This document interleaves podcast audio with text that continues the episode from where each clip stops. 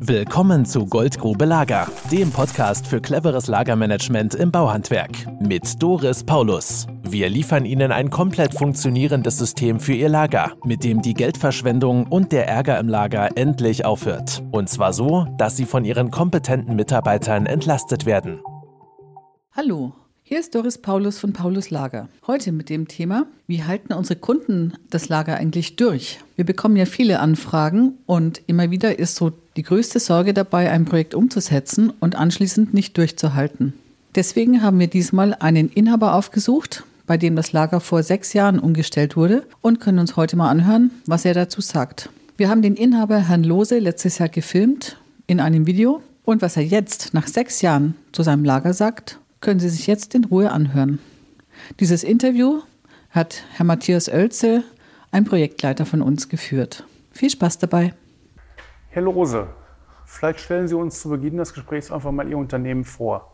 Also, wie lange gibt es das Unternehmen schon? Haben Sie es selbst gegründet oder übernommen? Wie viele Mitarbeiter haben Sie und so weiter? Ja, also wir befinden uns hier in der Firma Lose GmbH und KG Heizung Sanitär. Dieses Unternehmen so wie es hier heute steht, ist gegründet worden 1.2.1976 und hat als klassische kleine Handwerksfirma in Garagengröße angefangen, in der heimischen Garage bei meinen Eltern zu Hause. Damals war ich ungefähr so ein Bot und äh, habe das letztendlich von klein auf alles begleiten dürfen, bis zur heutigen Größe in diesen Ausmaßen, wie wir es heute vorfinden. Meine Eltern selber haben damals angefangen mit zwei Mitarbeitern, mit zwei Gesellen und mittlerweile sind wir, ich kann es gar nicht ganz genau sagen, 57 oder 58 Leute ich selber habe das Unternehmen zum 01.01.2009 übernommen, bin also jetzt im 11., 12. Jahr. Als ich es übernommen habe zum damaligen Zeitpunkt, haben wir uns auch schon hier befunden. Allerdings waren wir damals 34 Mitarbeiter und ja, wir haben uns ein bisschen entwickelt. Tätigkeitsbereich für uns klassisch Handwerk, wenn man es mal so sehen möchte, im Bereich Heizung, Sanitär, Lüftung, Klima ein wenig, aber wirklich, man kann sagen, von dem tropfenden Wasserhahn oder tropfende Rohrleitung bis zum Anlagenbau, Sanierung. Ist, das sind immer unsere Kerngeschäfte. Kundendienst eine eigene Abteilung hier bei uns im Haus und ja, ist ein Standbein, was wir auch noch ausbauen können und wo wir auch noch dran arbeiten. Sie sitzen in Neumünster, nördlich von Hamburg. Wie groß ist so Ihr Aktionsradius? Oh, wir, also man muss einfach ganz klar sagen, Unternehmen, vergleichbare Unternehmen, auch in unserer Größe, die sich in unserem Dunstkreis befinden, hier innerhalb von Neumünster oder um Neumünster herum, sind oftmals Firmen, die ja in und um Neumünster arbeiten. Wir selber sind überregional tätig. Also unsere Spielwiese ist, kann man sagen, wirklich Gesamtschleswig-Holstein, nördliches Hamburg, also alles, was nördlich der Elbe ist, aber auch mittlerweile teilweise südlich der Elbe. Früher waren wir auch noch bundesweit tätig. Das ist aber auch äh, nicht mehr so ganz mein Bestreben, dass wir das machen. A, weil die Mitarbeiter bereit sein müssen dafür. Und zum anderen muss man auch ganz klar sagen, es ist doch ein enormer Aufwand, Baustellen aus der Ferne zu koordinieren. Und das gibt der Markt teilweise von den Preisen auch nicht her. Und das sollen andere machen, die meinen, sie, sie möchten es machen, wir nicht. Wir brauchen es auch nicht, weil wir genug Arbeit vor der Haustür haben. Jetzt denkt man ja so als Süddeutscher, also als Mensch, der südlich der Elbe lebt, Schleswig-Holstein ist plattes Land. Wo kriegt man die Aufträge für 59 Mitarbeiter her? Ja, das ist. Ja, muss man sagen, das ist natürlich auch ein bisschen historisch gewachsen. Also meine Eltern haben sich damals ja nicht so ganz ohne Grund äh, überlegt, selbstständig in die Selbstständigkeit zu gehen. Ein Steckenpferd war schon immer Altbausanierung und Anlagensanierung. So sind wir im Prinzip, kann man sagen, auch wirklich groß geworden. Und da ganz speziell gerade im Bereich der Wohnungswirtschaft.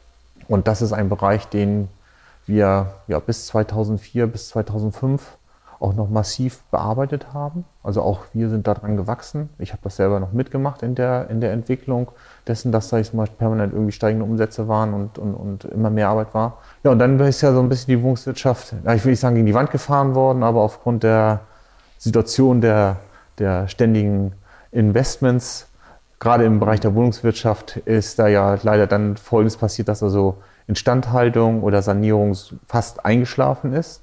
Wobei man muss auch ganz klar sagen, dass es ein Geschäft oder ein Bereich ist, der, man kann es zeitlich verlagern. Und aber irgendwann kommt, die, kommt ja der Tag, wo man sagt, entweder ich saniere von Grund auf, im Kern, so wie es ja vielfach auch heute gemacht wird, oder es wird abgerissen und neu gebaut. Also man drängt uns vom Handwerk her nicht raus, sondern wir finden uns irgendwo, irgendwie irgendwann dort auch wieder. Aber aufgrund dessen, der, auf der Situation, dass wir eben 2005 äh, dann festgestellt haben, dass das nicht mehr so die großen Geschäftsfelder sind, ähm, haben wir uns einfach umgeschaut und haben angefangen, andere Geschäftsfelder aufzutun. Da wir am Anlagensanierung gerade im Bereich der Heizungstechnik stark waren, haben wir da einige neue Kunden aufgetan und haben uns dann damals äh, war es die E.ON Hanse als Kunden uns wiederfinden dürfen und haben dann dort Anlagensanierung gemacht, Loch und Löcher, BH-Einbau vom BHKWs, also sogar damals neue Technik war, also das hat uns sogar noch ein Stück nach vorne gebracht. Früher waren wir auch, standen wir auch im Standpunkt, wir haben GUs, die fassen wir nicht an. Wir wollten auch nicht angefasst werden. Äh, haben dann aber das Glück gehabt, dass wir doch einige gefunden haben, mit denen man wirklich zusammenarbeiten kann.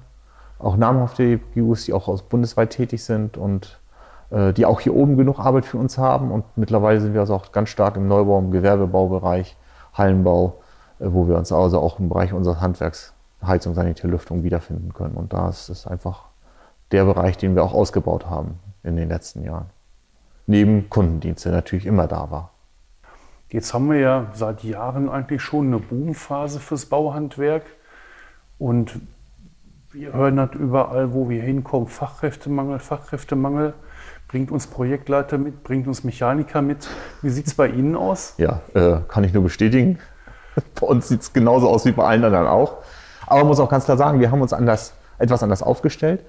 Wir sind jetzt mittlerweile seit äh, drei, schrägstrich seit vier Jahren, also jetzt im vierten Jahr, ganz aktiv dabei und bilden unseren Nachwuchs selber aus. Das heißt, wir haben früher kaum ausgebildet oder wenig ausgebildet. Mittlerweile machen wir das äh, wirklich massiv. Allein in diesem Jahr zum 1.8. haben wir uns sieben Ausbild Auszubildende angefangen, fünf im gewerblichen Bereich, eine kaufmännische Auszubildende und ein junger Mann im Bereich des Systemplans, also Neudeutsch, heute technischer Zeichner. Glaube ich, da weiß jeder, was gemeint ist. Auch da sind, da sind wir darauf angewiesen, wir brauchen Fachkräfte, wir brauchen echte Fachkräfte. Und den jungen Leuten, die hier anfangen, sage ich mal ganz klar, als Fachkraft kannst du dich nur dann bezeichnen, wenn du weißt, nicht nur weißt, wie es geht, sondern auch, dass du weißt, warum es so zu machen ist. Also gerade die Jungs, die hier im Handwerk tätig sind, äh, mit Sicherheit werden das alle super Handwerker werden, weil sie sich schon einmal A fürs Handwerk entschieden haben. Auf der anderen Seite äh, den Anspruch, den wir hegen, wo ich einfach sage, ich möchte gute Fachhandwerker haben als Mitarbeiter. Und dann sage ich einfach auch ganz klar, den Handwerker und den Fachhandwerker unterscheidet einfach dessen, dass der Fachhandwerker weiß, warum er es so macht. Eine weitere Frage, die unsere Zuschauer interessiert, ist auch, welchen Stundensatz können Sie hier am Markt durchsetzen? Ja, das kommt immer darauf an. Ne?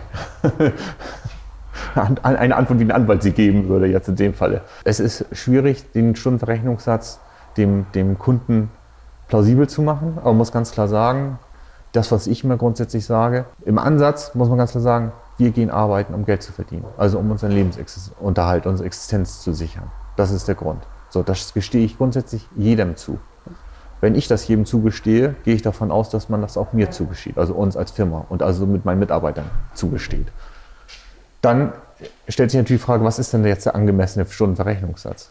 Auskömmlich muss er sein für uns und zwar nicht vor, der, vor dem Hintergrund, dass wir hier nur eine relativ kurze Zeit existieren, sondern dass wir also auch noch in 5, in 10 oder 15 Jahren am Markt sind, also existieren können. Das heißt, wir müssen überlebensfähig sein und zwar so überlebensfähig sein, dass wir nicht nur, ja, wie sagt man, von Hand in den Mund leben können, sondern dass wir uns auch entwickeln können. Rein betriebswirtschaftlich betrachtet, das heißt das für mich, ich muss grundsätzlich von dem, was wir am Jahresende über haben, also vom Reingewinn über haben, muss ich 1 bis 1,5 Prozent nur an Ersatzinvestitionen tätigen. Nur mal eine, eine Größenordnung, ein Gefühl. Das mhm. heißt, wenn wir uns weiterentwickeln wollen im Sinne eines Invests, dass wir sagen, wir schaffen neue Technik an oder wir beschäftigen uns mit neuen Techniken, bin ich also schon über diese 1 bis 1,5 Prozent hinweg. Das heißt, ich bin vielleicht bei 2 oder 2,5 oder vielleicht sogar 3 Prozent. Und das muss der Kunde mir zugestehen. Das muss ich also erarbeiten. Das muss ich verdienen können. Ich muss es überhaben, um es ausgeben zu können, dieses Geld. Sonst funktioniert es nicht. Und wir letztendlich wieder dann damit bei der Frage sind, was ist denn ausreichend?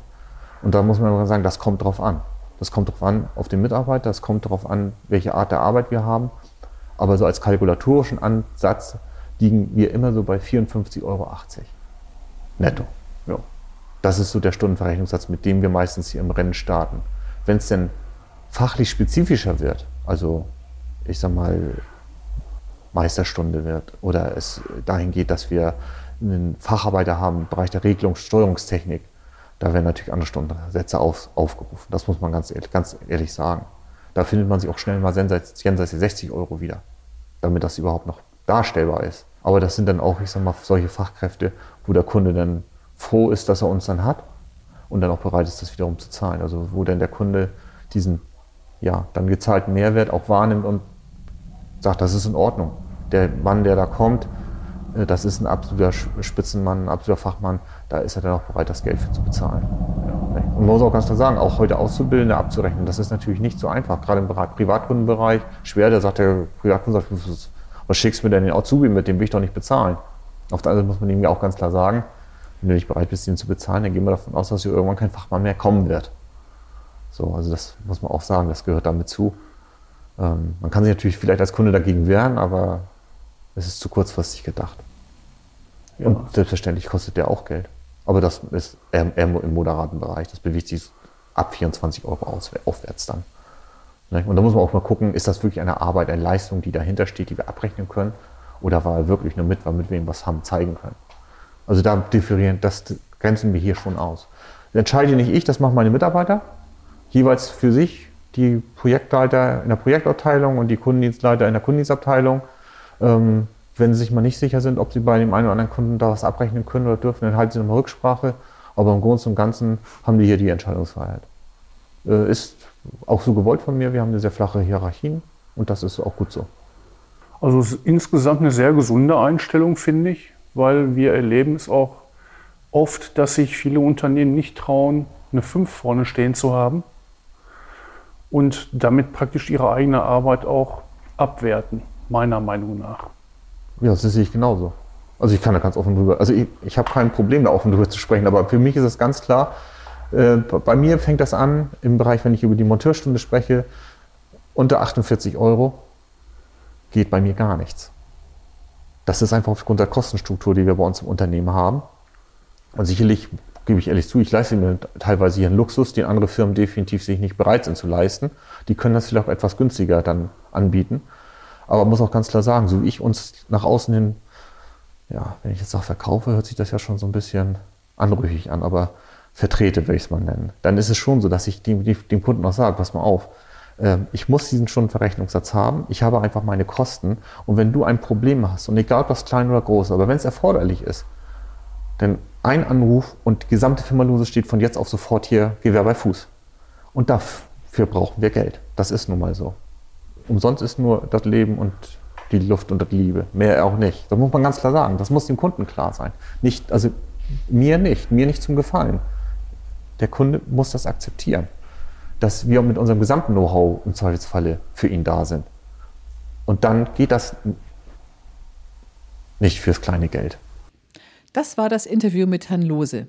Herr Oelze, mein Projektleiter, hat das Interview geführt und ich finde es stark, wie der Herr Lose seinen Betrieb und sein Handwerk vertritt. Wenn Ihnen das Interview gefallen hat, freuen wir uns über eine 5-Sterne-Bewertung in iTunes. Bis zum nächsten Mal. Ihre Doris Paulus. Das war Goldgrube Lager. Wenn Sie mehr wissen wollen, melden Sie sich heute noch für ein Infogespräch.